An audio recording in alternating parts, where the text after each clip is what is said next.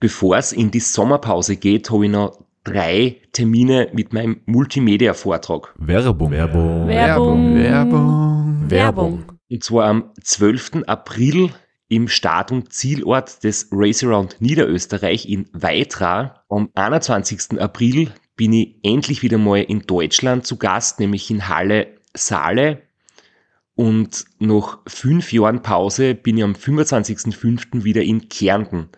Und zwar in der Artbox in St. Gertraud bei Franschach. Es gibt ein paar Highlights vom Race Across America, Einblicke in meinen 24-Stunden-Rekord und natürlich ganz viel Anekdoten, teilweise auch sehr lustige, aus meinen beiden Teilnahmen beim Transcontinental Race.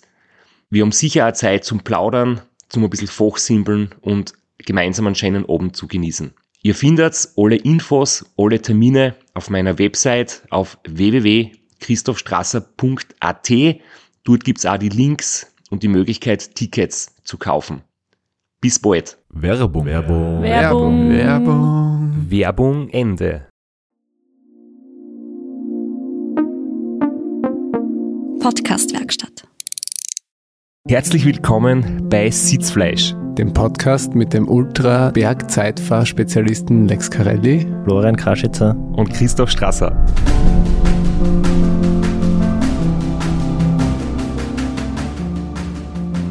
Wir sind wieder im Studio. Wir strahlen eine Woche später aus. Wir können uns verraten, der Lex ist da geblieben von der letzten Folge. Und wir sprechen noch einmal über das Race Around Niederösterreich und schauen, wie es uns dreien noch ergangen ist bis zum Finish. Ich glaube, das kann man auch vorwegnehmen, dass wir alle drei gefinisht haben. Wir sind heute bei der dritten Episode übers Race Around Niederösterreich, haben letzte Woche die Folge beendet mit dem Ernährungskonzept vom Lex und von mir.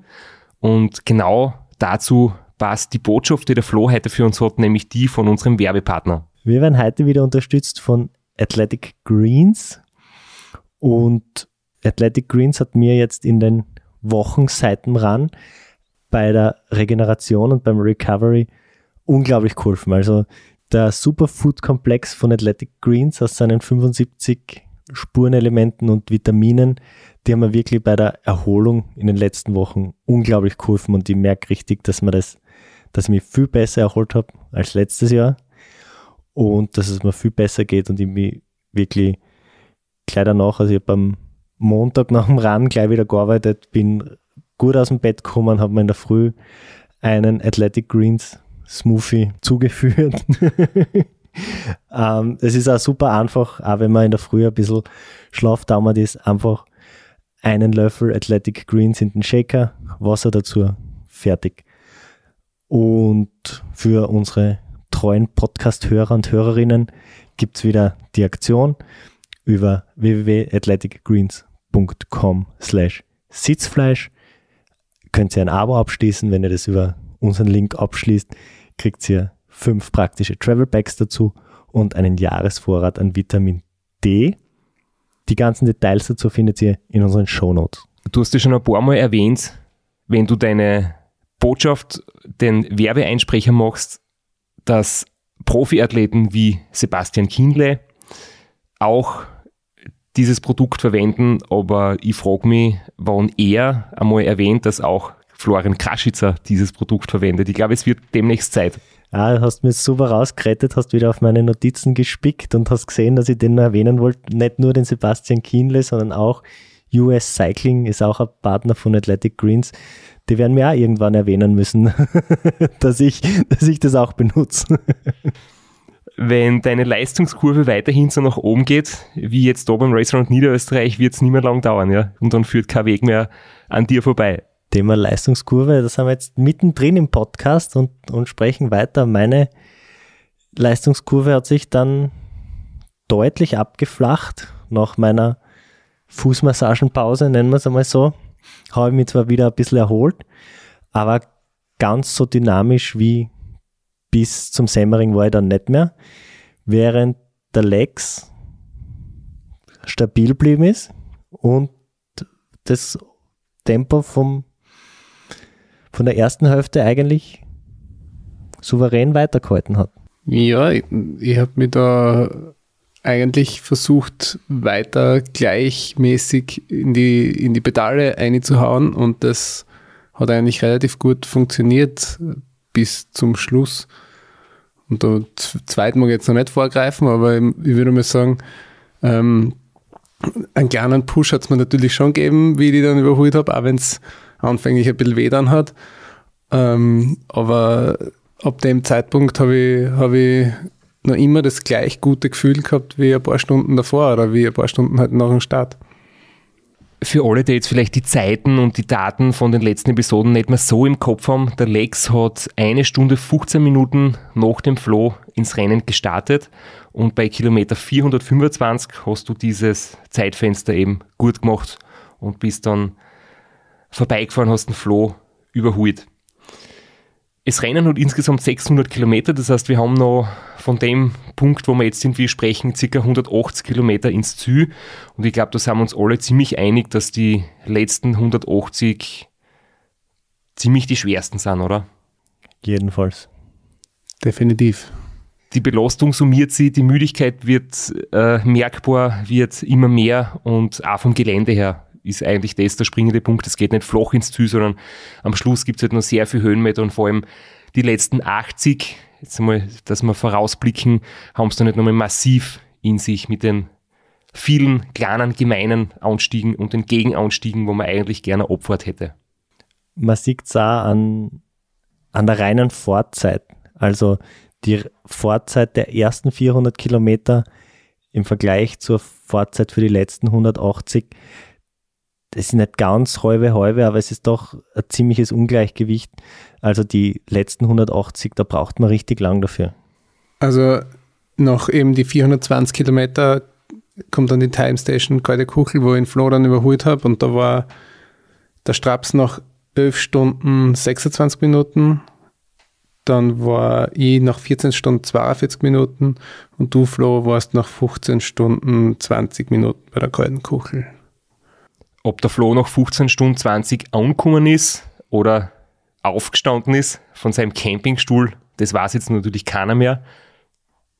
Aber das ist jetzt auch nicht der springende Punkt. Ist nicht der springende Punkt, aber man sieht halt einfach, wie, wie lange man dann eigentlich noch braucht für die letzten vermeintlich nur mehr 180 Kilometer wir haben ja immer wieder mal ja das schon selber erlebt. Man hat zu Beginn ein klares Konzept, wie man es angeht, wie, wie man seinen Plan verfolgt, vor allem auch bei der Ernährung regelmäßig essen, trinken. Jetzt haben wir vom Flo schon gehört, du hast irgendwann einmal Phase gehabt, du hast aufs Essen vergessen. Dann hast du mit dem Essen wieder angefangen, aber du warst nicht mehr ganz so konsequent wie zu Beginn. Du hast dann ein bisschen schon daneben gehaut, beziehungsweise ist so die Lust auf Süßes, Saures, Salziges oder was auch immer dann wirklich deutlich hervorkommen.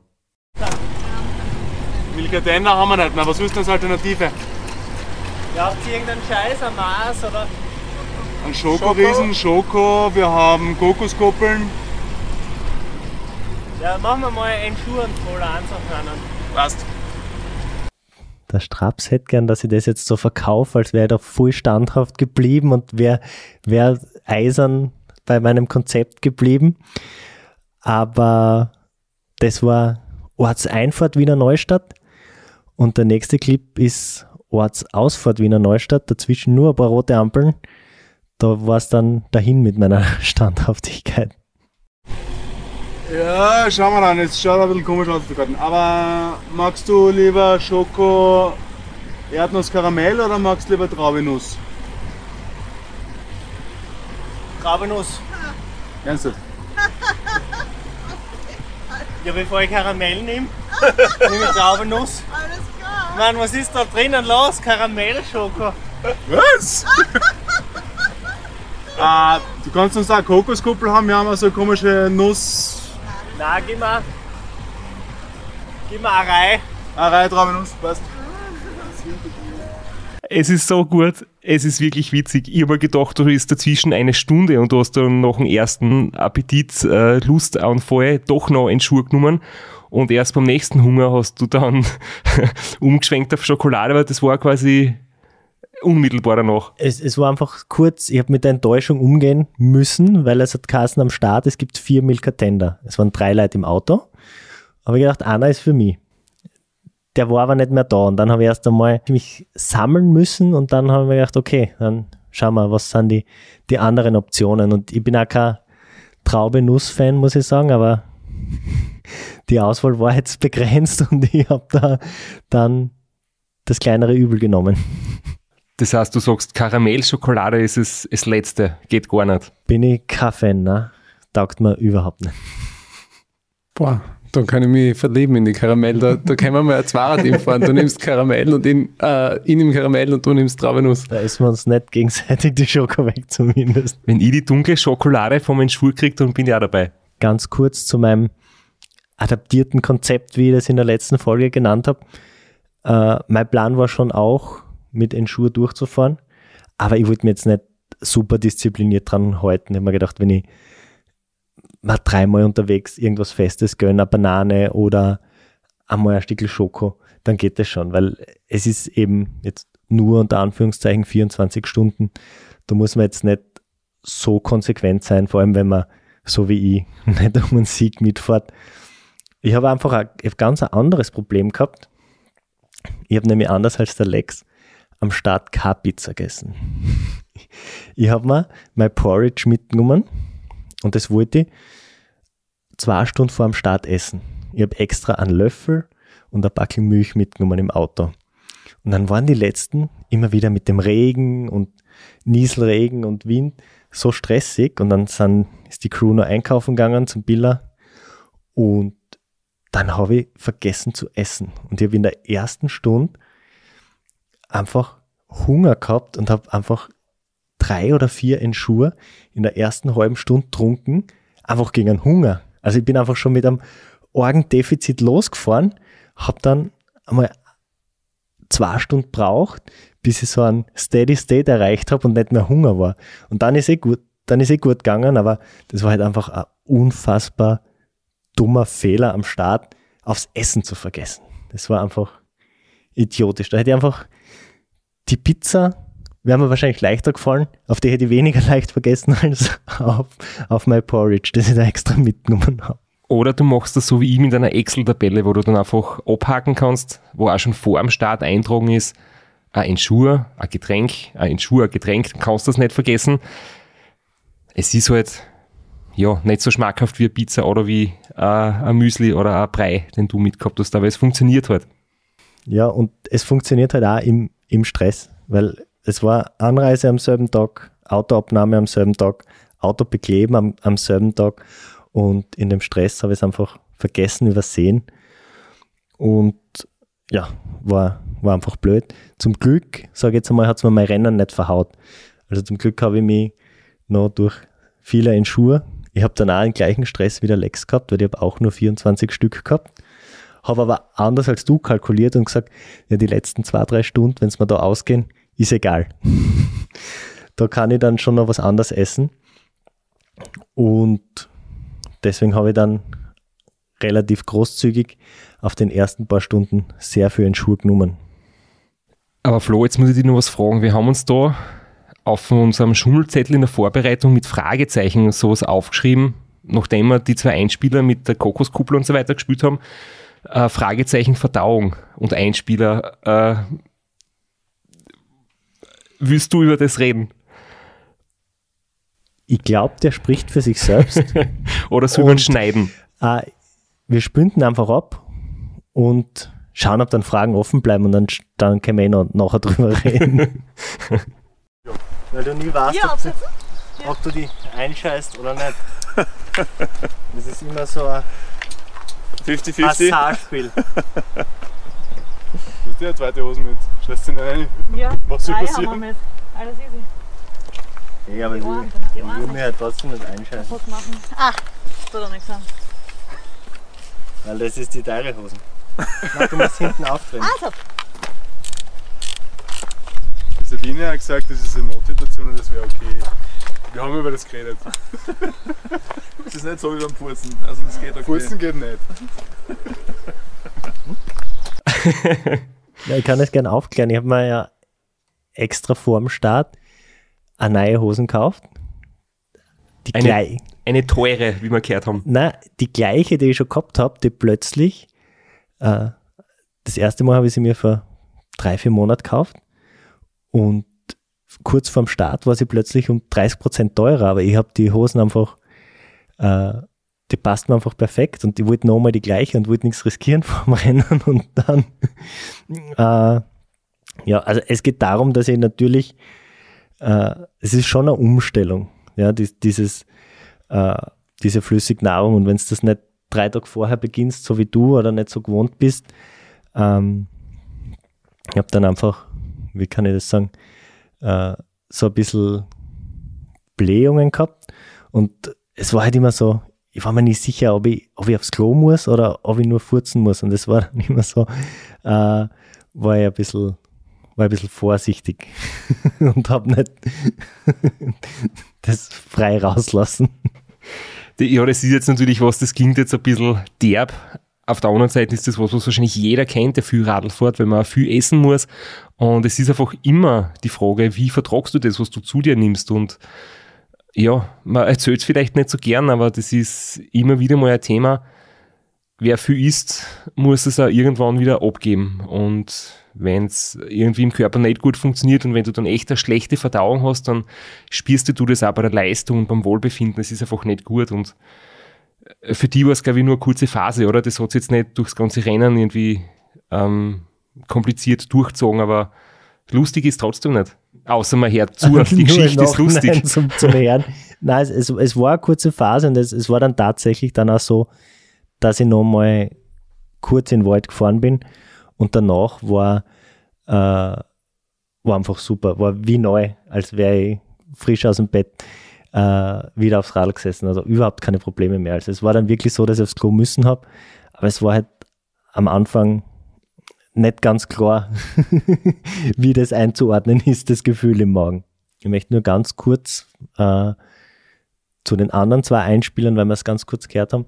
Ich habe in meinem adaptierten Konzept habe ich auch vorgesehen gehabt, äh, sechs Cola-Dosen trinken zu dürfen, zu bekommen aus dem Auto. Aber nicht die großen 0,3er, sondern die ganz kleinen, diese Mini-Dosen 0, 1,5 oder.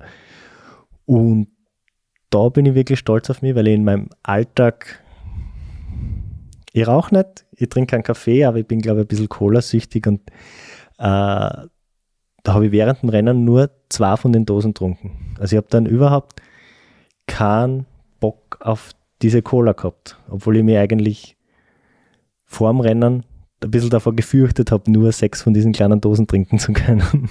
Ich werde auch recht oft gefragt, wie so die Ernährung ausschaut, auch vor allem nach dem Rennen, weil man halt immer davon erzählt, was man vielleicht so im Alltag, im Trainingsalltag oder vor allem auch während dem Rennen zu sich nimmt, aber im Nachhinein geht es dann um optimale Regeneration, geht es um total gesundes Essen oder was passiert nach so einem Rennen? Und man hat ja während der Fahrt, man entwickelt irgendwie so Gelüste. Der Flo hat es jetzt halt während dem Rennen schon ein bisschen zelebriert, ähm, aber die Gelüste, ich zum Beispiel versuche es mir halt zu unterdrücken und ich freue mich dann im Zug, kann ich alles essen, auf das ich Lust habe, auf das ich Appetit habe. Und lustigerweise, wenn dann das Rennen vorbei ist, habe ich eigentlich gar nicht so viel Hunger und Appetit auf die Sachen, die man zuerst ausmale. Zum Beispiel nach diesem Race und Niederösterreich habe ich extrem viel Salat gegessen. Ich habe irgendwie tagelang nur von Essig ähm, mir ernähren können. Ich habe mir am liebsten in Essig eingelegt, in Essig und Öl. Und haben wir dann am Abend einen Salat gemacht und der übrig geblieben ist, dann habe ich in der Früh nach dem Aufstehen habe ich einen Tomatensalat mit Essig fertig gegessen. Da war ich total auf sauer und auf irgendwie salzige Sachen. So die, die Lust auf Süßigkeiten habe ich zum Beispiel dann überhaupt nicht gehabt. Wie war das bei dir, Lex, zum Beispiel? Bei mir war es sehr ähnlich. Ich habe ich hab dann ein gutes Curry vom Schwiegervater zubereitet gekriegt. Das war herrlich. Plus auch ganz viel Salat. Und ähm, in den nächsten Tagen, da, da, bin ich in einen Genuss gekommen, den ich vorher noch nicht gekannt habe und den wirst du sehr gut kennen, Straps.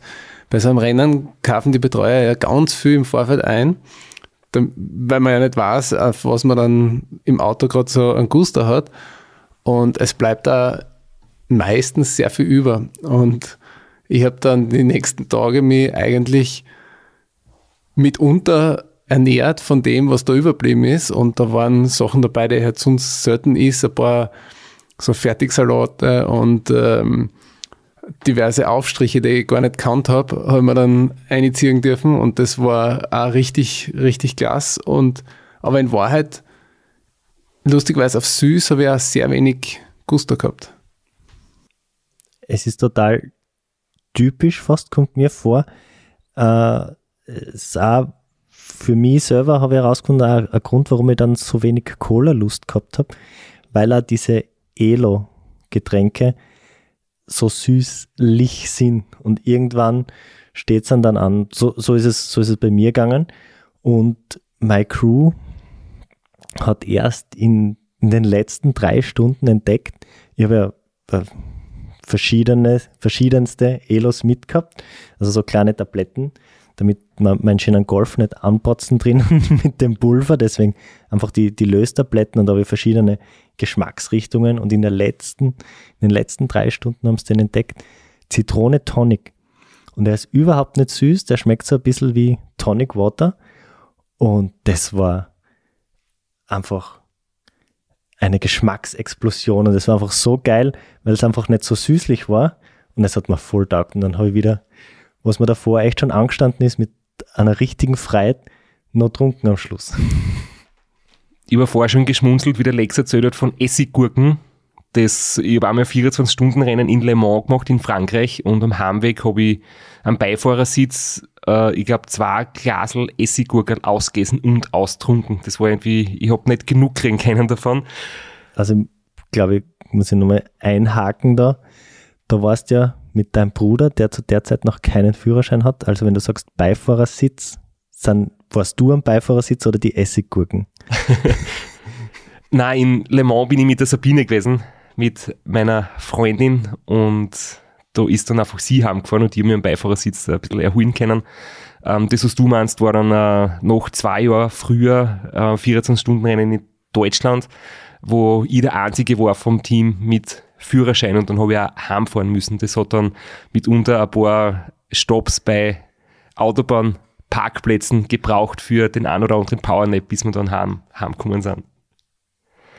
Aber ja, das, das Essen nach dem Rennen, um das jetzt vielleicht nochmal irgendwie ernsthaft abzurunden, natürlich ist wichtig, dass man sie das zuführt, was man körperlich braucht zur Regeneration. Aber ich glaube, man kann es einfach nicht vergleichen wie noch am, am Tennismatch, noch am Fußballmatch, noch am Skirennen, wo du irgendwie eine kurze Belastung hast und dann äh, vielleicht am nächsten, übernächsten Tag wieder fit sein musst, sondern noch so am ganz großen Rennen, wie wir das da jetzt besprechen, da hast du dann ja einige Tage oder Wochen keine Nachbelastung, kein weiteres Rennen, kein hartes Training. Da hast du dann viel länger Zeit zum Erholen und du hast vor allem in der Zeit des Rennens deinen Körper so ausgequetscht und so viel Opfer lang. Du hast ein paar tausend Kalorien Defizit. Da geht es dann einfach wirklich darum, das zu essen, was einem schmeckt. Man hat zuerst äh, eigentlich das ganze Jahr während dem Training schaut man sehr genau auf eine gesunde Ernährung und dann darf man einfach ein paar Tage essen, so viel man will und was man will. Ich glaube, da ist wirklich so der da hat man sich eine Belohnung verdient. Mit der Nachbelastung, vielleicht mit einer Ausnahme, wer dem Robert Müller auf Strava folgt, hat vielleicht gesehen, dass er am Sonntag nach dem Rennen noch einmal 100 Kilometer sowas gefahren ist. Er hat eine Nachbelastung gehabt. aber das nur am Rande. Ja, ich habe am Tag nach dem Rennen keine Nachbelastung mir gegönnt, aber wir sind ja noch nicht im Ziel. Also wir haben jetzt noch einiges vor uns und vielleicht sollten wir da jetzt noch weiter erzählen, wie das gegangen ist. Ich kann mich erinnern, ich bin dann in dem Gebiet, also wo ihr euch auch getroffen habt, bin ich dann durchgefahren nach der kalten Kuchel. Da habe ich vor mir gesehen, die zwei, die noch vor mir auf der Strecke waren. Die sind im Startblock vorher gestartet. Ich war von den Zwischenzeiten her in Führung, aber es waren noch zwei Fahrer vor mir. Der Karl Pfuisi und der Patrick Forstner. Und da habe ich auch noch eine kleine Anekdote, nämlich der Karl Pfuisi kommt aus dem gleichen Ort wie ich, nämlich aus Graubart in der Obersteiermark.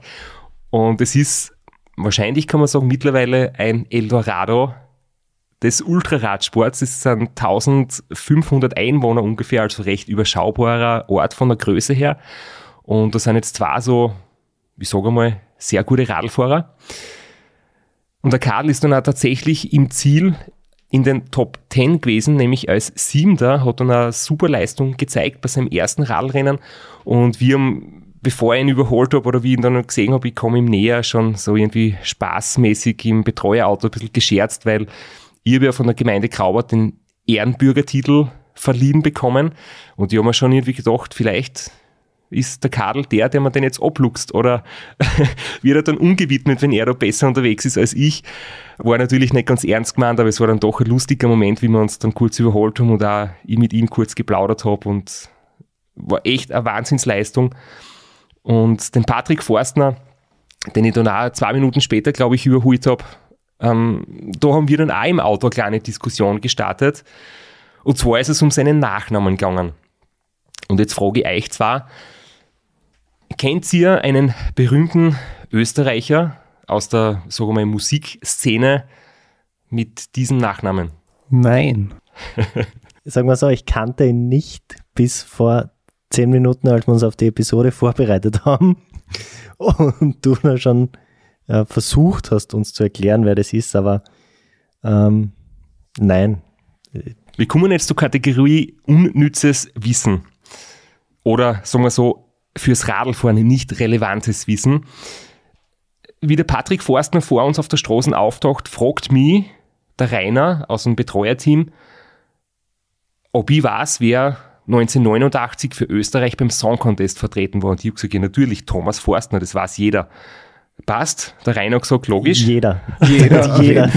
Der Lex schüttelt da den Kopf. Jeder weiß das. Dann fragt mich der Rainer, und wie hat das Liedkassen mit einem Antreten ist? Und ich habe gesagt, ja, das weiß jeder. Nämlich, ich singe nur ein Lied heute Nacht. Und das ist ein richtig schöner Schlager damals gewesen. Ich kann sogar die Melodie noch. Und ich glaube, da habe ich sogar, da war ich sieben Jahre alt, da habe ich sicher daheim am Abend fernschauen dürfen und habe mir mit Mama und Papa gemeinsam den Song Contest angeschaut. Und der Rainer sagt zu mir, das stimmt nicht. Und ich bin mir ganz sicher, dass das stimmt. Der Rainer sagt nein. Dann hat er sogar auf Wikipedia nachgeschaut. Das Lied hat Kassen Venedig im Regen. Und ich möchte, das ist ein Blödsinn. Ich bin mir ganz sicher. Und dann haben wir das irgendwie so stehen lassen. Und nach dem Rennen habe ich selber nochmal nachgelesen und ich bin draufgekommen, Thomas Forstner war zweimal beim Song Contest für Österreich. Und beide Lieder hat er gesungen. Und einmal war er und den Top 5 und einmal war er letzter. Also Erfolg war einmal groß und einmal überschaubar, aber jetzt wissen wir das auch. Beim Radlfahren tut man was für seine Allgemeinbildung. Aber wir wissen nicht, wer recht gehabt hat, weil welches Lied hat er 89 gesungen? Wir haben beide recht gehabt mit Ich singe nur ein Lied heute Nacht, hat er den grandiosen fünften Platz gemacht und mit dem Rainer, seinem Wissen, ist er letzter geworden. Also das bekanntere Lied war das, was ich kennt habe. Wir spülen es jetzt aber nicht ein. Es passt jetzt irgendwie nicht so zu unserer Playlist, ähm, zu unserem Geschmack. Es ist wahrscheinlich auch nicht die Radlfahrermusik, der einen runden Tritt unterstützt oder einen schneller macht oder motiviert. Ja, aber so viel aus der Rubrik fürs Radfahren nicht relevant ist. Werbung. Werbung. Werbung. Werbung. Werbung. Flo, bist du auch schon so aufgeregt, wenn du an den April denkst? Jedenfalls, äh, wenn du das gleiche meinst wie ich, dann bin ich schon sehr voller freudiger Erwartung. Voriges Jahr haben wir erstmals einen Live-Podcast gehabt und weil das einfach so ein super schöner Abend war, werden wir das wiederholen. Und zwar dieses Mal im Zuge des Neusiedlersee Radmarathons in Mörbisch. ja, und zwar werden wir uns am Freitag, dem 19.04. im Strandhaus Mörbisch die Ehre geben und mit einem unglaublichen Überraschungsgast äh, einen Live-Podcast aufnehmen. Also allein schon wegen dem Gast bin ich so nervös. Ich hoffe, dass du nicht dich ins Publikum setzt äh, und zuhören willst, aber ich muss sagen, der, der Gast ist wirklich grandios und ich würde sagen, wir huchen einfach einmal, was er zu dem Ganzen sagt. Hallo, Johnny Holland hier. Heute stehe ich natürlich wieder am Start beim Neusiedlersee Radmarathon. Immer ein Highlight des Jahres. Nebenbei bin ich auch live beim Podcast beim Neusiedler Radmarathon. Es wird mich natürlich riesig freuen, wenn ihr live dabei seid und dass wir vielleicht kurz über ein paar Höhepunkte aus meiner Karriere reden können. Sehen wir uns dann? Wer die legendäre Stimme noch nicht erkannt hat, das war Johnny Hogerland, legendärer Fahrradprofi und Pensionsbetreiber in Kärnten. Ja, und nach unter anderem dreimaliger Teilnahme oder Finish bei der Tour de France, jetzt auch im, in der Radmarathon-Szene sehr erfolgreich und sehr umtriebig. Und ja, wir freuen uns sehr, dass wir mit ihm äh, den Abend gestalten können. Und natürlich haben wir auch was zu gewinnen. Und zwar gibt es für zwei Personen jeweils ein Ticket und einen Startplatz für entweder Zeitfahren oder Radmarathon. Zeitfahren ist am Samstag, Radmarathon am Sonntag. Das heißt, es sind zwei Tickets, zwei Startplätze und gewinnen tun die, die folgende Frage richtig beantworten. Wie viele Tage ist Johnny Hogerland bei der Tour de France 2011 im rot-weiß gepunkteten Bergtrikot unterwegs gewesen? Schickt unser E-Mail an sitzfleisch.christophstrasser.at. Wir freuen uns auf eure Teilnahme, wir freuen uns auf äh, den Live-Podcast im Strandhaus und vor allem auf unsere Teilnahme, weil wir beide haben auch eine Startnummer und werden Samstag beim Zeitfahren dabei sein. Ja, und werden uns wieder mal mit den Besten der Szene messen. Du wahrscheinlich ein bisschen kompetitiver als ich, aber ich freue mich immer wieder, wenn ich mir aufs Zeitfahrrad setzen kann. Heuer bin ich ohne Scheibe am Start, weil du meine Scheibe ja verkauft hast. Vielleicht können wir nur in der Leihgeschäft einfällen. Werbung. Werbung. Werbung. Werbung. Werbung Ende. Wissen. Fürs Race Around Niederösterreich relevant ist der höchste Punkt des Rennens, die höchste Passstraße Niederösterreichs, der Wastel am Wald. Und beim ersten Mal haben wir beide uns gedacht, jetzt geht es eigentlich nur mehr relativ flach ins Ziel. Beim zweiten Antritt haben wir es gewusst, dass es jetzt eigentlich nicht vorbei ist. Lex als Rookie, ähm, die, die Auffahrt ist ja ganz angenehm, ist jetzt nicht zu steil, ist ein, ein Rollerberg. Wie ist dir dann gegangen oder was hast du erwartet für die letzten Kilometer?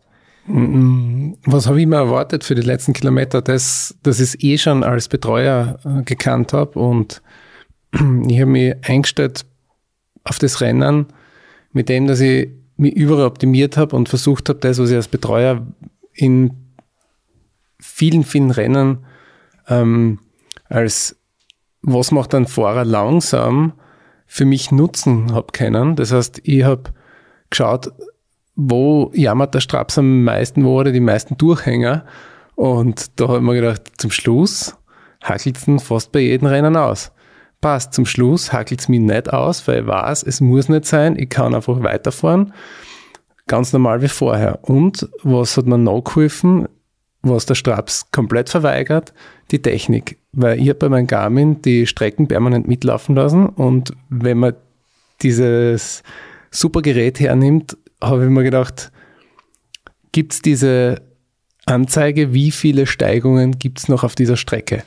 Und ich habe vor mir gehabt sieben, also eine erste Steigung von sieben Steigungen bis hin zu sieben von sieben. Und oben habe ich gewusst, das war die letzte große Steigung. Das heißt, das hat mir so viel ähm, Wissen mitgeben und so mich über die richtig blöden Ruller und kleinen Steigungen drüber geholfen, ohne dass ich irgendwelche Durchhänger gehabt habe oder ohne dass ich die letzten Kilometer hätte fluchen müssen. So, Streibs, jetzt brauche ich von dir an, an, an Retourkutschen. Ja, ich würde schon gerade sagen, ich setze eher auf Streckenkenntnis. Ich kann ja mittlerweile sogar sagen, ich kenne das Race Across America auswendig. Und beim Race in Niederösterreich weiß ich auch schon die kritischsten Punkte.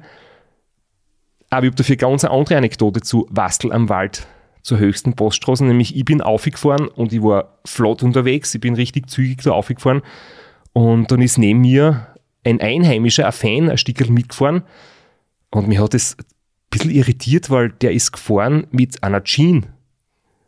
Und dann haben wir jetzt so ein bisschen Smalltalk und kurz plaudert und er hat gesagt, ja, er war jetzt gerade frühstücken und jetzt fährt er da kurz mit mir mit, er verfolgt das mit und er wollte nochmal kurz äh, mich so kurz anfeuern. Aber mir das schon ziemlich so immer gedacht, hm, bin jetzt echt schon so langsam. Die Anzeige zeigt immer noch 300 Watt bergauf, gell? Und der fährt dann mit der Jean ganz locker mit und erzählt von seinem Frühstück. Das hat mir ein bisschen aus dem Konzept gebracht. Aber da habe ich auch die Technik genossen, weil ich habe mich nicht verleiten lassen zu glauben, dass ich schon so schwach bin, sondern ich habe schon gewusst, der Kollege, der da jetzt neben mir fährt, der muss auch ausgezeichnet drauf sein. Das ist jetzt nicht jemand, der zum ersten Mal im Radl sitzt mit seinem Freizeitgewand, sondern der fährt schon viel Rad. Und ich bin da jetzt nicht so schlecht unterwegs. Und ich habe mich nicht schon gefreut, dass ich dann endlich oben bin, weil oben ja wieder der Moment war fürs Radwechsel. Die Abfahrt von Wastel ist ja dann sehr lang gezogen, zuerst zu einer paar dann geht's lange Zeit der Tal auswärts und eigentlich der perfekte Ort, um wieder am Zeitvorradl zu sitzen. Nur war es bei mir leider so, dass oben das Team vorausgefahren ist und der angedachte Radwechsel hat sich verzögert, weil, jetzt kommen wir zu meinem Lieblingsthema, am Zeitvorrat mittlerweile eine Scheibenbremsen oben ist und es hat viele Vorteile, aber nicht nur Vorteile. Und wir haben jetzt gesagt, die letzten ähm, Kilometer des Rennens fahre ich hinten nicht mehr mit der Scheibe, weil das ist einfach schwerer, sondern mit einem normalen Laufrad. Das heißt Laufradlwechsel und dann hat natürlich die Scheiben geschliffen und jetzt hat es gedauert, die Bremse zentrieren, das Schleifen beseitigen. Ich bin oben gewesen, das Radl war nicht bereit, dann bin ich mit dem Rennrad oben gefahren und im Nachhinein, der, der Radwechsel war dann unten am Ende der Abfahrt und im Nachhinein habe ich mit dem Philipp Keider, der Zweitplatzierte, meine Zeiten verglichen und das war die einzige Timestation, wo der Philipp um zwei Minuten schneller war und ich glaube, das ist einfach wirklich, wenn du mit 60 kmh längere Zeit dahin bergab fährst, ist einfach ein gewaltiger Unterschied. Er hat oben aufs Zeitvorrat gewechselt, ich erst unten und in der Etappe habe ich ein bisschen Zeit verloren. Ist jetzt einfach nicht ähm, ja, relevant zum Klick fürs Ergebnis, aber sagt einfach schon, dass ein Radlwechsel einen Unterschied ausmacht und wenn es nur zwei Minuten sind. Zum richtigen Zeitpunkt ist, ist mein Einwand. Ähm, Lex, du, hast du auch da oben gewechselt oder bist du noch ein bisschen weiter gefahren? Ich habe im Endeffekt dann wahrscheinlich auf einen ähnlichen Punkt äh, wieder zurück aufs Schiff gewechselt, wieder Straps, weil ich die Abfahrten so am, am Rennradl genossen habe, dass ich mir gedacht habe, na, die letzte große mache ich auch noch am Rennradl und den großen Unterschied wird es bei mir nicht ausmachen. Es kommt dann noch eine Passage, also eigentlich von der Abfahrt bis Yps an der Donau, Yps an der Donau. Wir haben da mal die richtige Aussprache zugeschickt bekommen. Ich habe sie leider vergessen. Geht's, rollt's eigentlich ziemlich gut. Es war die Baustelle vom letzten Jahr, die war behoben. Man hat einfach relativ gerade durchrollen können bis Yps und dann das kleine Ispertal, das wir letztes Jahr brutal verflucht haben, was mir heuer aber unglaublich gut gegangen ist. Einfach, ich war körperlich natürlich viel besser benannt. Ich habe gewusst, was auf mich zukommt. Und ich bin, glaube ich, auch mit dem notwendigen Respekt daran gegangen und deswegen ist mir heuer echt gut gegangen. Ja, und ich habe da eine neue Situation im Rennen gehabt, nämlich dich hinter mir und die Betreuer, ich weiß nicht, ob das Taktik von den Betreuern war oder nicht, haben zu mir gesagt, ja, der Flo ist hinter dir und äh, es sind nur zwei Kilometer, das heißt, du dürftest, glaube ich, ziemlich bald einmal, wie ich die überholt gehabt habe, wieder aufs Radl gestiegen sein, oder? Bin ich, aber ehrlicherweise nicht deinetwegen, sondern einfach, weil meine Pause um war und ewig umsitzen braucht man auch nicht. Und ich, ich habe ich habe dir mal ein Excel geschickt mit unseren Zeiten. Ich habe dann auch nicht mehr so viel auf die verloren. Wir sind dann zumindest bis dorthin ziemlich gleich schnell. Im Ispertal hast mir dann doch wieder einige Zeit abgenommen. Ja, weil da im Ispertal haben mir die Betreuer dann eben gesagt, du, der Flo ist hinter dir. Und dann haben wir gedacht, okay, dann probieren wir noch, was, was an Kärnteln da ist. Oder vielleicht war es eine Notlüge. ich würde es nicht ausschließen, dass vielleicht der Flo ein paar Minuten weiter hinten war, aber um dich bei Motivation zu halten, haben sie gesagt, der ist dir ziemlich knapp auf den Fersen, möglicherweise. Ich habe jetzt gesagt, so lockerlässig mir so gut gegangen wäre vielleicht das Video von Martin Granadier, der den Blog 169k betreibt. Der war im Ispadal und hat äh, ein paar Fahrer, Fahrerinnen interviewt.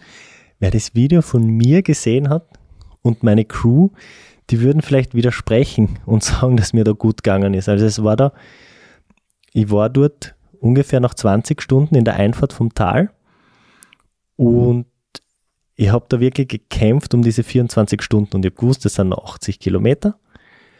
Ich habe noch vier Stunden Zeit und ich habe auch gewusst, wie es mir im letzten Jahr gegangen ist, auf den letzten 80 Kilometern. Ich habe tatsächlich nicht mehr daran geglaubt, dass ich es unter 24 Stunden schaffe. Das hat mir schon einen, einen Knick gegeben. Und das war halt genau in dem Zeitpunkt, wo er dann mit seiner Kamera gekommen ist. Und in dem Video, da sieht man so richtig ein bisschen meine Enttäuschung. Aber ich habe mich dann ganz gut aus dem wieder rausgekämpft aus dem Tief und habe gesagt, ich fahre jetzt einfach Vollgas, schaut, was passiert. Und im Endeffekt habe ich es dann locker geschafft. Aber zu dem Zeitpunkt, also es war nicht so dahergeredet, sondern da habe ich wirklich dran gezweifelt, dass es ausgeht. Du schmunzelst manchmal, wenn das bei mir so ist, dass jemand mit der Kamera herkommt und plötzlich sage ich meine beste Seiten. Aber ich glaube, du hast das selber erlebt, oder? Es ist irgendwie, man will nicht herhängen, wenn man gerade im Bild irgendwo ist. Würde man nicht wollen, aber, aber in dem Moment, weil da hat es mich echt einfach voll erwischt. Und ähm, ja, also ist, ist einfach ein Video, so wie ich mich selber nicht gern sieg, aber zeigt halt einfach in dem Moment meine ehrlichen Emotionen.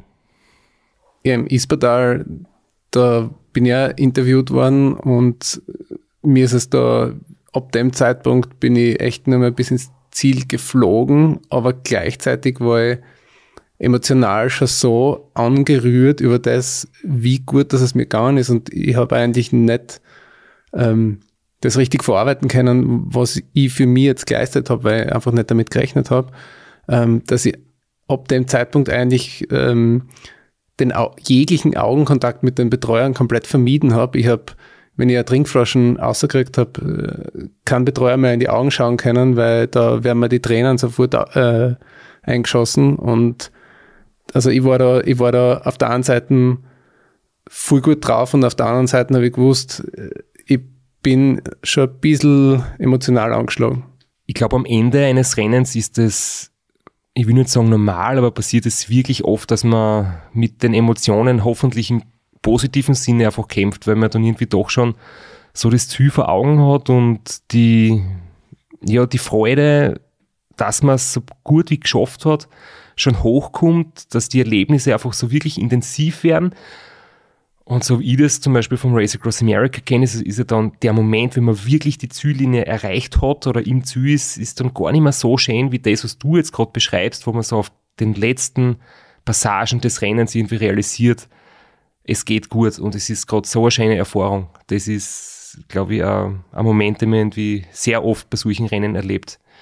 Und das ist auch mitunter irgendwie eins der, der schönsten Phasen ist in so einem Rennen, wo zwar die Erschöpfung schon richtig stark ist, aber durch das, dass man da irgendwie übermüdet ist und ein bisschen dünnhäutig, kommen da Emotionen ziemlich intensiv durch. Ich möchte aber trotzdem zum kleinen Ispertal noch ein paar Fakten sagen. Das sind nämlich ähm, 80 Kilometer, haben wir schon gehört. Es geht 1100 Höhenmeter nach oben und nach dem höchsten Punkt, es geht ja wieder 760 Höhenmeter nach unten. Aber jetzt sehr hügelig, der Anstieg ist immer so in, in Stufen, in Etappen und auch die Abfahrt ist immer wieder unterbrochen durch Gegenanstiege, also wirklich ein sehr zackiges Gelände. Und ich habe zu der Zeit auch schon gerechnet, Flo, du hast quasi gekämpft, um die 24 Stunden zu unterbieten und ich habe gekämpft um eine andere Marke, nämlich um die 17 Stunden.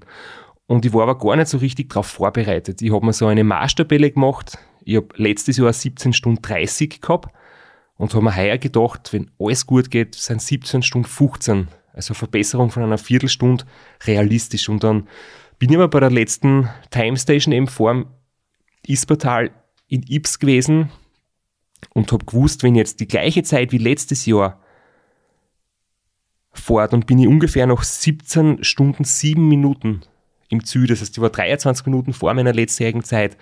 Aber ich habe letztes Jahr da auch wirklich gelitten und war nicht so richtig gut unterwegs. Der Lex hat schon gesagt, das war sein äh, Beispiel, er wollte es besser machen als ich letztes Jahr und das, das, das ist da definitiv gelungen. Ich habe da wirklich gekämpft und war nicht mehr so gut drauf. Aber trotzdem bin ich mit 234 Watt voriges Jahr und 2 Stunden 36 für die wirklich vielen Höhenmeter auf 80 Kilometer gefahren. Also auch letztes Jahr über 30 Schnitt. Und ich dachte, das war so schlecht, war das gar nicht. Und das musst erst nochmal zusammenbringen und da nochmal sechs oder sieben Minuten schneller sein, das ist wirklich hart. Und ich mir nicht vorstellen können, dass das gelingen soll. Aber dann habe ich auch zurückgedacht, der Patrick Schickmeier, der das Rennen 2019 gewonnen hat, und der Philipp Keider letztes Jahr, die waren beide schneller als ich. Und ich habe jetzt schon gedacht, wenn, wenn die schneller fahren können als ich, dann kann ich selber auch noch schneller fahren als ich letztes Jahr. Also tue ich sicher noch was drinnen. Und mit dem sind wir dann nicht einfach wirklich so quasi alles oder nichts in das kleine Ispertal reingefahren und ich habe mir gedacht, ich brauche jetzt gar nicht viel rechnen, weil wenn der Flo nicht im Auto sitzt, haben wir eh keinen, der gut Kopf rechnet. Also da wir gar nicht rechnen, da wir einfach Vollgas Radl fahren und dann schauen wir im Ziel, was rauskommt. Genau, mit einer gewissen Lockerheit da auf, dass es nicht krampfig wird. Sehr gut. So gewaltig, echt. Du Tier, Alter! Was einmal der Schwäche war, ist jetzt die Stärke. Stark fertig, fertig fahren. Der Rainer, weißt du noch, wie viel Hügel wirklich kommen oder? Ja, ja, wir sehen, nein, wir sehen das Höhenprofil und das ist der letzte bisschen größere. Dann kommen zwei, drei so Mini-Dinger, dann geht's runter, dann nur mehr auf und dann eigentlich runter. Also wir schauen am Höhenprofil mit. Das ist der letzte Gründige. Das ist der letzte richtig grindige. Und dann sind Okay. die anderen sind nur so klappvoll am Höhenprofil.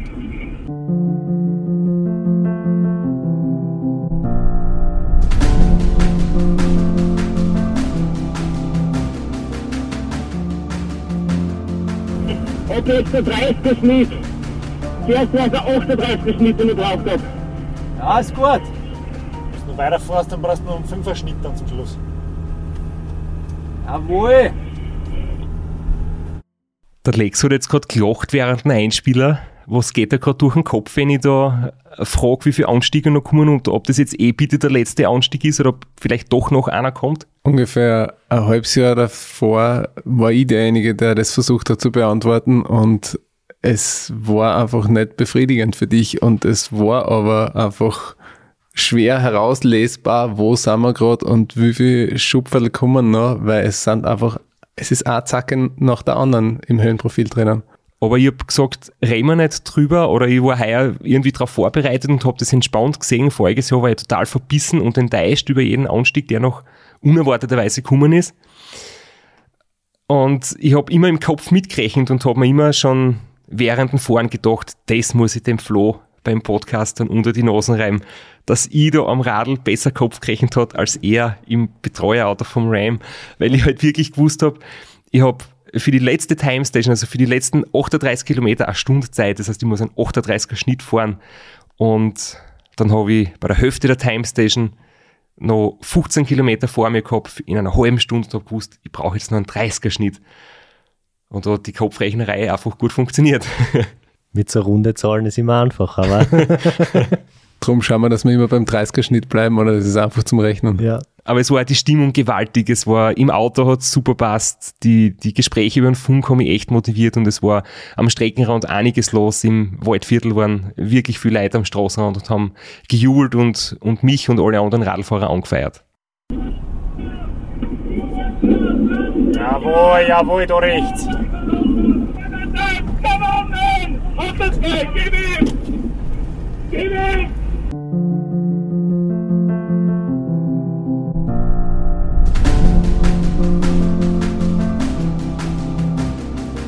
Jawohl, komm, komm, komm, komm, komm, nimm ihn mit. Geht schon, geht schon, geht schon, geht schon, komm. Dann hast du verdient jetzt nicht mit die Geschwindigkeit. Sauber schaut das aus.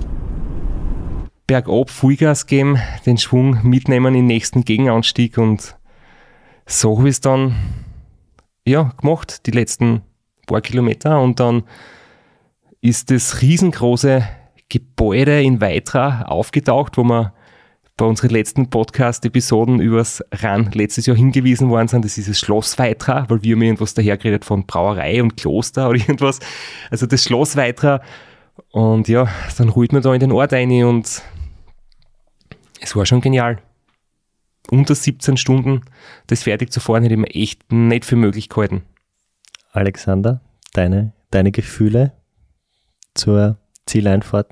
So wie der Straps vorher schon gesagt hat, die Gefühle zur Zieleinfahrt waren weit weniger emotional und weit weniger stark wie die äh, ein paar Stunden davor oder ein, zwei Stunden davor noch.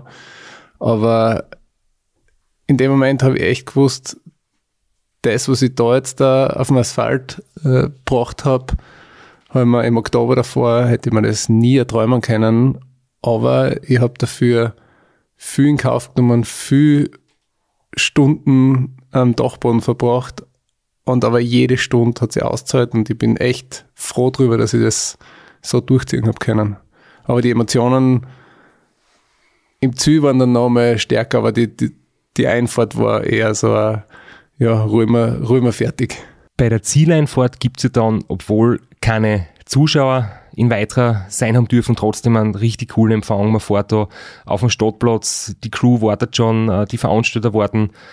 Und dann steht man oben auf der Bühne, darf sich sein Lieblingssong wünschen im Vorfeld.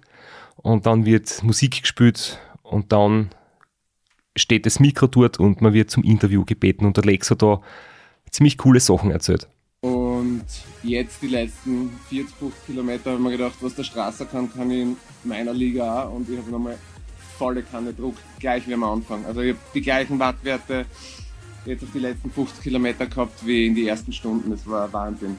Hätte man nie gedacht, dass das schon. Aber ist das, dann, ist das dann, weil der Körper so gut vorbereitet war oder ist das, macht da schon sehr viel der Kopf, was er sagt, Druck einfach? Da muss ich was ähm, einbringen, was ich mir ich glaube, vor fünf Monaten während dem Training gedacht habe, was ich sagen möchte, wenn ich da auf der Bühne stehe und wenn ich das Rennen hinter mir habe. Ähm, das gibt ja diese Regel, ähm, 30 Prozent, das ist eine alte Regel, ja. 30 Prozent sind äh, die mentale Stärke, 30 Prozent das Team und 30 Prozent die Physis. Bei mir, ich muss sagen, bei mir waren es 90 Prozent der Trainer und der Straps, der mir da noch den Feinschliff gegeben hat. Ähm, 3% ist, dass ich das Hirn gut ausschalten kann. Weitere 3% ist Team. Nochmal 3% die Family. Und 1% die Überschuhe beim Fahren am Ergometer daheim. Überschuhe beim Training. Was ist da passiert? Ich muss gestehen, die ersten Intervalleinheiten waren bei mir einfach so dermaßen für den Körper was Neues, dass ich bei, ich weiß es nicht, 5 Grad oder 7 Grad Außentemperatur ist Dachbodenfenster kippen musste und der Dachboden ist halt nicht wirklich dicht. Und es hat dann vom Fenster durch überzogen, genau über die, die Füße. Und ich bin wirklich bei jeder Einheit, egal wie hart ich treten habe, ich habe geschwitzt wie noch was mit eiskalte Zechen abgestiegen und habe mich in der Dusche fünf bis zehn Minuten anwärmen müssen. Und irgendwann habe ich habe ich es dann übernasert und habe mir Überschuhe angezogen. Und in dem Moment ist es so viel angenehmer geworden bei den Viers. Das waren meine Überschuhe eigentlich fast den ganzen Winter durch beim Trainieren. es ist so genial. Ich habe echt schon viele, viele, viele, ich sage jetzt einmal hunderte Stunden meines Lebens am Heimtrainer verbracht. Aber die Geschichte ist vollkommen neu für mich. Das ist echt großartig. Ich muss gestehen, ich habe nur mit, mit Johnny, mit Johannes Reiser ähm, telefoniert und darüber geredet und er hat gesagt, er kennt das von früher. Er ist nämlich im Schuppen daheim gefahren und er hat auch teilweise Überschuhe anziehen müssen. Ich bin nicht der Einzige. Ich habe keinen Dachboden, ich habe keinen Schuppen, ich muss in der, muss, ich fahre in der Wohnung und da ist eher das gegenteilige Problem, dass meistens viel zu warm ist, trotz Fahrtwindsimulator, wie ich meinen ordinären Standventilator nenne. Aber kenne ich nicht das Problem. Ja, wie wir da so dahin philosophiert haben, besser gesagt, ich habe mir in Lex in Zürenlauf angeschaut,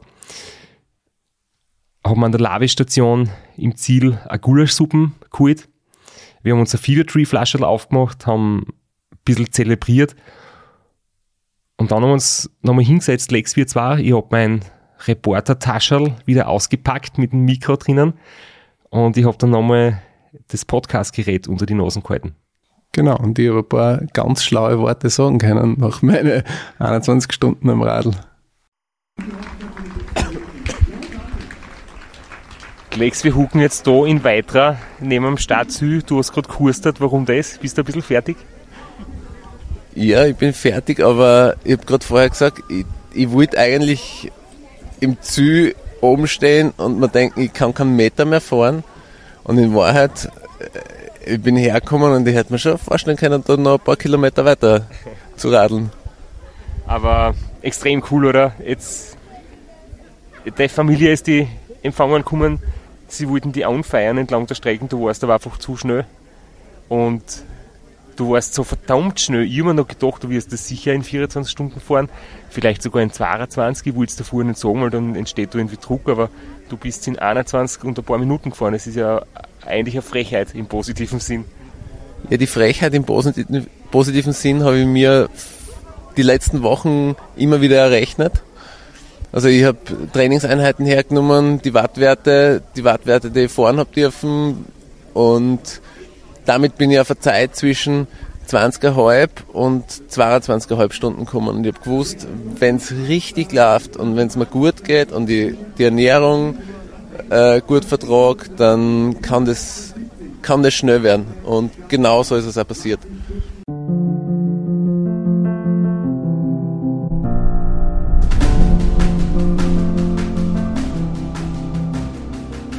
Ja, jetzt einfach nochmal viel große Gratulation. Ich bin, ich als Freund bin voll stolz auf dich. Ich hoffe, du bist, hast auch Riesenfreude mit dem Ganzen. Und jetzt schauen wir da noch ein bisschen zu, wer noch ins Ziel kommt, was noch abgeht, oder? Und warten. Unser Flo wird auch bald eintrudeln. Ja, ich, ich, bin schon gespannt, wann er kommt und ich mag ihm gratulieren. Das, er ist auch top gefahren und ich weiß nicht, um wie viele Stunden er die letzte, letztjährige Zeit jetzt verbessert, aber um einige, glaube ich. Und hoffen wir, dass der Flo eine volle Freude hat, auch dass du schneller warst, weil vielleicht, ich weiß nicht, wie sehr er oder du ihr euch miteinander ein bisschen matchen wolltet, aber das Duell hast du auf jeden Fall gewonnen. Ja, aber ich muss schon sagen, ich glaube, ich habe es unter anderem auch deswegen gewonnen, weil ich bei der Technik einfach auf andere, auf ein anderes Radl gesetzt habe und ich glaube, allein das hat mindestens eine Stunde Bonus gebracht bei mir. Und wenn man ohne Aufleger so ein Rennen fährt, dann ist man automatisch langsamer. Ja, dann holen wir uns jetzt ein Semmel und warten am Flo. Er kommt bald. Sehr gut. Es hat wirklich nicht lang gedauert, bis der Flo ins Ziel gekommen ist. Und meine letzten Kilometern waren geprägt von, von Verzweiflung, würde ich, würde ich sagen. Also so gut das Ispertal gelaufen ist, also die, die letzten Kilometer mit den steilen, gemeinen Anstiegen und die haben mir dann wirklich den, den Zahn gezogen. Da war ich wirklich frustriert. Ich bin zwar top gefahren und das, was du vorher gesagt hast, mit drüber treten und den Schwung mitnehmen in die Abfahrt. Letztes Jahr habe ich ja so hinter den Weg gehabt, dass ich, sobald das Radl so schnell gerollt ist, dass ich nicht umkippt bin, habe ich mir aufs Oberrohr gesetzt weil mein Hintern so weh dann hat und ich einfach so wenig Zeit wie möglich im Sattel verbringen wollte. Und heuer bin ich einfach im Sitzen alles durchgefahren, habe so lange getreten, bis ich die Frequenz nicht mehr halten habe können. Also wirklich drüber treten, in die Abfahrt eintreten, Schwung mitgenommen. Aber mental war das echt hart und es war dann auch ein Zweikampf zwischen zwei Teams, die rund um mich immer wieder gewechselt haben, wo dann immer wieder am Straßenrand das Pacecar gestanden ist und der Wechselfahrer und das hat mich irgendwie total aus dem Konzept gebracht. Auch. Und das war dann aber cool, weil aus einem Team wollten sie uns dann selbst gebackene Zimtschnecken übergeben, meiner Crew. Und das war aber so auf so einer Kuppe und in so ein bisschen einer Kurve. Es war nicht der ideale Punkt und meine Crew hat die so spät gesehen, dass sie die Zimtschnecken leider nicht annehmen haben können. Was schade ist, aber wir wissen natürlich die Geste wertzuschätzen und bedanken uns trotzdem dafür, für den Versuch. Und die Zimtschnecken waren sicher gut und ich hätte sie gern gegessen, aber es ist sie leider, leider nicht ausgegangen. Und ganz am Schluss wo ich wirklich auch die Top-Organisation kurz rügen möchte, dieses Schild sechs Kilometer vorm Schluss, wo steht 99 Prozent geschafft, nur noch ein Prozent. Das hat mich richtig wütend gemacht. Das war, das war für mich blanker Hohn. Das ist der Beistand, es ist nicht mehr weit. Und ich ja, denke mein Lieblingsspruch. da muss ich jetzt eingrätschen. Ich habe meinen Betreuern gesagt, ich will nicht hören, es ist nicht mehr weit oder es ist nur mehr so lang oder so weit. Was ich ihnen versprochen habe, sie dürfen auf den letzten 10 Kilometern sagen, es ist nur mehr so weit. Und ich habe mich richtig gefreut, wie ich gesehen habe, es sind nur mehr 6 Kilometer.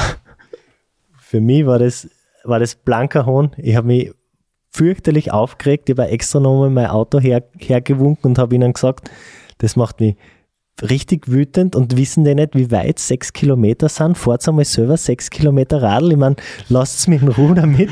Dieses Schild braucht wirklich niemand.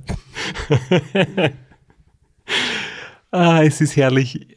Mir geht es beim Ram ganz gleich auf, de, auf der letzten Time Station oder auf dem neutralisierten Kilometern ins Ziel. Es scheint zu hören, dass es dir auch so geht. Und mit welchen Emotionen das dann an wirklich fertig macht, oder? Und was äh, so geografisch einfach ein bisschen blöd ist, dieses Schloss Weitra, das sieht man so spät. Weil es steht doch auf einem Hügel und man denkt, ja, das muss man ja schon ewig vorher sehen. Und das sieht man, da kommt der Kurven, dann sieht man es plötzlich und dann ist man aber schon im Ort drinnen. Und ich habe mir eigentlich das so bildlich vorgestellt, ah, das Siege lang und dann kann ich drauf hinfahren und kann mich drauf einstellen. Und dann war ich plötzlich im Ziel. Äh, war dann echt ein super Moment. Da war die, die Wut auch schon wieder verflogen über das Schild. Ich muss kurz nur eine Geschichte erzählen, die mir jetzt spontan einfällt bezüglich Wut und Fehlinformation auf der Zielgeraden.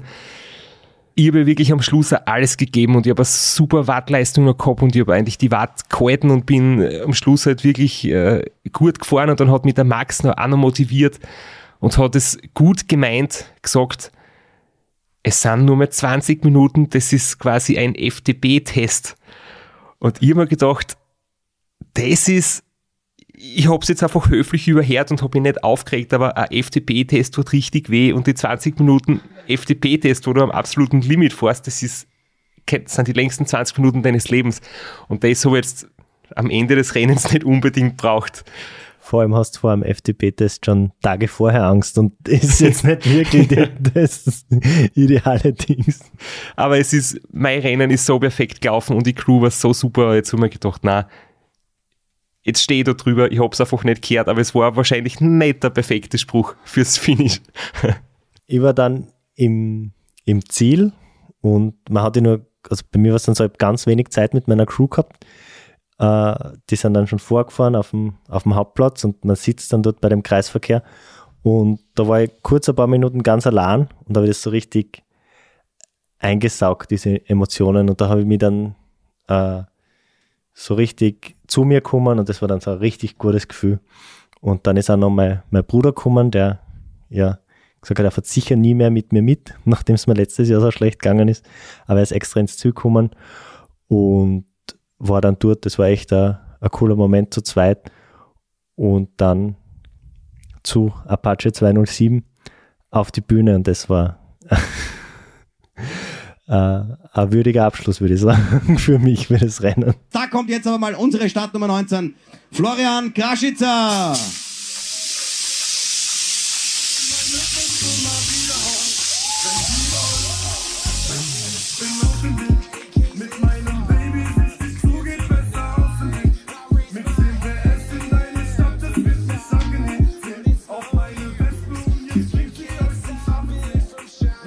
Also den Musikgeschmack, lieber Florian, haben wir schon mal erwischt, oder?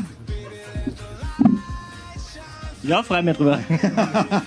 über was freust du dich noch, außer über ins Ziel kommen? Über die Leistung, über deine Mannschaft? Über was freust du dich denn alles gerade? Ich freue mich über meine Crew, die perfekt gearbeitet hat. Die fein geölte Maschine. Ja.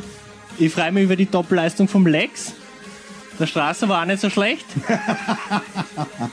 Und ähm, ja, und über meine eigene bin ich auch ganz zufrieden. 23 Stunden, 27 Minuten ist hervorragend. Wie, wie ist es dir auf der Strecke gegangen? Man muss sich ja das immer vorstellen, wenn man 24 Stunden im Sattel sitzt, da ist ja, da kann es schon einmal ein bisschen ein Down geben und dann aber wieder äh, so hohe Höhen auch wieder geben. Gab es die bei dir auch alle? Die hohen Höhen, von denen her zum ersten Mal. Okay. Aber Downs habe ich ein paar gehabt, an denkbar ungünstigen Stellen. Oh je, wieso? Rax kam eine. Ja. Das hat richtig gekostet. Zeit, Nerven, aber ich habe mich wieder erholt. Was, was macht man da? Gibt es einen, einen, einen Kardinalschmäh irgendwie? wie man sich da so, aus, so einem, aus so einem Tief wieder auserzahlt? Wir haben uns dann für Pause entschieden. Was passiert heute noch? Wie begeht man so einen Tag nach 24 Stunden, Entschuldigung, 23 Stunden 27 im, im Sattel? Naja, wir werden ganz wilde Outdoor-Schaden machen und versuchen, unfallfrei nach Graz zu kommen. das werdet ihr auf alle Fälle schaffen, weil wir brauchen euch ja nächstes Jahr wieder am Start, gell? Das ist schon klar. Ja, und äh, meine Pizza ist ja noch, das du mir versprochen hast am Start. Die gibt's hinten bei der Verpflegungsstation. Perfekt. Ja, lass es dir schmecken. Einen Riesenapplaus für Florian Kraschitzer. 23 Stunden, 27 Minuten später unsere Startnummer 19 im Ziel. Großartige Leistung. Es ist, glaube ich, ein sehr, sehr schöner Moment und ein schöner Abschluss vom Rennwochenende Race Round Niederösterreich. Ich habe uns heute was mitgebracht. Letztens hat der Lexus zum Essen mitgebracht, heute habe ich was zum Trinken mitgebracht. Und zwar ein Fever Tree Mediterranean Tonic Water. Die meisten werden das kennen als Mischgetränk, kann man auch mit diversen Schnäpsen oder Gins und Alkoholiker mischen, muss man aber nicht. Ich mag es extrem gern auch mit Soda. Ob wir das jetzt mischen, pur trinken oder was auch immer, ist eurer Fantasie überlassen. Jedenfalls mache ich mal eins auf. Ach, die haben keinen Flaschenöffner im Studio. Danke dafür. Und da stoßen wir jetzt einmal an. Prost.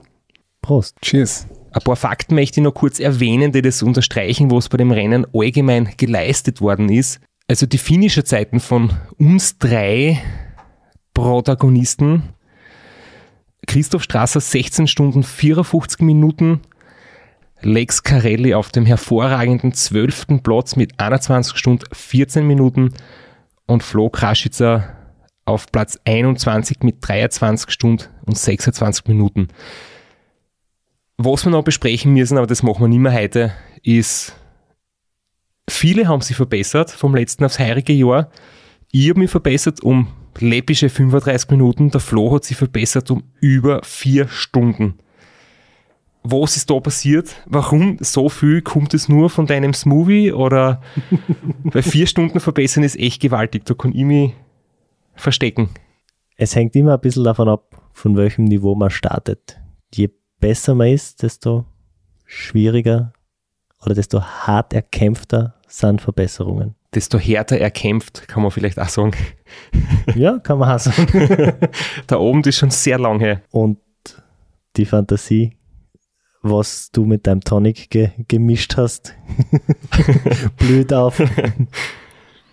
Auf jeden Fall waren voriges Jahr die ersten 10 unter 22 Stunden, heuer waren die ersten 16 unter 22 Stunden Vorzeit. Also das Niveau ist deutlich gestiegen. Und ich habe mir auch schon überlegt, ob das vielleicht von den Umständen her, von den Bedingungen ein bisschen mitgespielt hat, ob heuer der Wind günstiger war. Es, man kann nicht sagen, das Wetter war besser. Es war ja heuer nass, voriges Jahr war es trocken. Aber vielleicht hat es tatsächlich am Anfang ein bisschen einen Rückenwind gegeben. Man weiß es nicht, man muss es jetzt auch nicht genau analysieren. Jedenfalls waren heuer definitiv sehr viele Leute besser drauf wie letztes Jahr. Jeder lernt dazu, jeder weiß, lernt aus Fehlern. Was, was man sicher nicht unterschätzen darf, meiner Meinung nach, ist im September ist es einfach viel länger dunkel. Also jetzt gar nicht von den Temperaturen und vom Wetter her, glaube ich nicht, dass es so ein Riesenunterschied war. Aber es macht einen Unterschied, ob es von 21.30 Uhr bis 4.30 Uhr finster ist oder ob es von 19 bis 7 Uhr finster ist.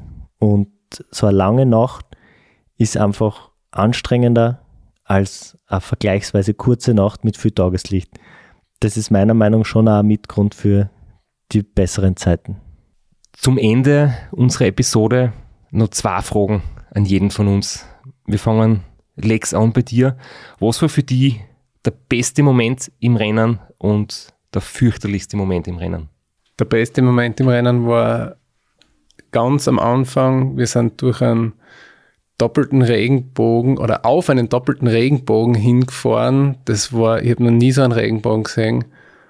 Äh, das war Wahnsinn. Und äh, der fürchterlichste Moment im Rennen, den muss ich dann von der Sicht danach erzählen, weil ich habe dann die Fotos gesehen und es war kein einziges Foto dabei vom Regenbogen, wo er so ganz drauf war. Großes Drama. Riesendrama für mich Vor allem als Fotograf. Fotografen. Strafs bei dir? Der beste Moment im Rennen, die beste Phase im Rennen war für mich sicher die letzte Stunde. Da war ich einfach wirklich so dermaßen in dem Flow drinnen und habe äh, nochmal so eine gute Leistung abrufen können, habe einfach wirklich nicht mehr nachgedacht, habe den Kopf komplett ausgeschalten, war total in der Bewegung, im Fahren drinnen und habe dann im Ziel Oasis hören dürfen. Meine Lieblingsbands von früher und seit dem Lockdown wieder ein, eine neu entflammte Liebe zur Musik. Ähm, das war schon äh, extrem cool. Und fürchterlichste Momente, da muss ich jetzt wirklich nachdenken, da hat es gar nicht so viel schlimme Sachen gegeben. Es ist so geschmiert gelaufen, dass ich jetzt sagen muss, die fürchterlichsten Momente waren eigentlich im Nachhinein, dass es keine gescheiten Aufnahmen gibt, wo wir uns im Rennen irgendwie alle begegnet haben. Die waren von Fortwind und, und Umgebungsgeräuschen so zerstört, dass das ein bisschen fehlt, das dokumentiert zu haben. Das bleibt halt mehr oder weniger in unserer Erinnerung und in ganz schlechten Aufnahmen. Ist aber ein Zeichen, dass das Radrennen im Mittelpunkt gestanden ist und dass wir jetzt nicht äh, herumgefahren sind, um Content für den Podcast zu produzieren, sondern wir sind ein Radrennen gefahren, wo Content nebenbei angefallen ist. Aber das zeigt schon auch, dass du und wir zwar das entsprechend ernst genommen haben. Flo, für dich, bester Moment? Ja, jetzt habe ich so lang versucht, es rauszuzögern. Es ist wirklich eine schwierige Frage. Ich habe jetzt auch lang nachgedacht. Und ich denke einfach da, wo man die Grazer am Semmering im Sonnenaufgang in ihren Daunenjacken entgegenkommen sind, einfach weil es so unerwartet war. Und das, das war einfach, das war echt ein geiler Moment. Das hat mich richtig gefreut und das würde ich als, mein, als den besten Moment des Rennens für mich beschreiben. Der schlimmste Moment, ich würde so sagen, ich hatte noch meine Fahrradschuhe an, also zählt als Teil des Rennens. Aber ich bin direkt nach dem Zielinterview von der Bühne runter aufs, auf die öffentliche Toilette und bin dann nach dem Klo auf den Fliesen ein bisschen ausgerutscht und habe mir dabei den Knöchel verstaucht. Und die leidet immer noch ein bisschen darunter. Also es ist jetzt schon ein paar Wochen her. Der Knöchel ist immer noch wahnsinnig angeschwollen. Und das war einfach, ja, das war einfach eine Slapstick-Aktion. Im Ziel, am Klo, in den Radlschuhen, noch einmal überknöchelt, den Knöchel so dermaßen verstaucht, dass er noch immer angeschwollen ist. Das ist, äh, ja, glaube ich, es ist, äh, wird, wird passen, die Beschreibung auf den Moment. Danke, Burschen, super war's. Ich glaube, man muss sich auf die positiven Dinge beschränken und an die Hopperlas nicht mehr zu viel nachdenken. Prost!